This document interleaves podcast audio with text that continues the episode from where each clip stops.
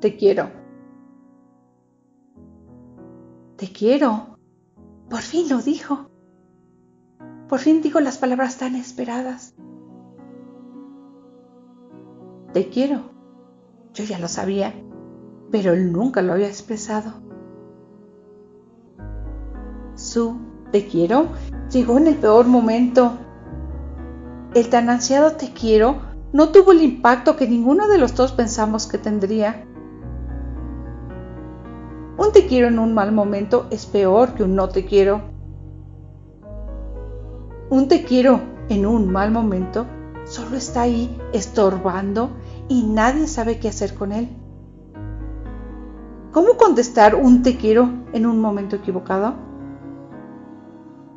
Y no es cualquier te quiero. Es el te quiero que has estado esperando, ansiando, añorando. Entre todos los días que pudo haber elegido, entre todos los momentos, ¿por qué este? ¿Fue muy temprano? No, no lo creo. Yo llevaba meses esperando. ¿Fue demasiado tarde? Él había desaparecido cuando yo requería atención.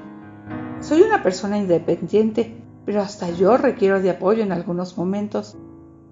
Y lo obtuve, pero no de él. Él también estaba pasando por su propio tema y surgió triunfante sin mí su descubrimiento de ese te quiero era su trofeo después de su episodio. Él venció a sus demonios y estaba retando al mundo al expresar lo que ya sabíamos con ese enfático te quiero. Su triunfo en un mal momento para mí. No le guardaba ningún rencor. Él pasó por lo suyo y yo por lo mío. Este te quiero era el puente que nos debía de unir. Tal vez no un para siempre, pero la base para empezar a crear algo juntos más abiertamente. Algo había cambiado. No tengo palabras para explicar, pero ese te quiero seguía estorbando y no sabía qué hacer con él. silencio creciendo. Un te quiero estorbando. Yo confundida. Él esperando respuesta, reacción, algo. Yo sin nada que decir.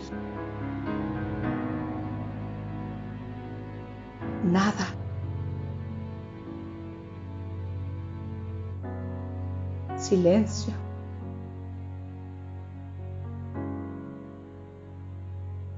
Ni un, lo siento, tu te quiero me llegó en un mal momento.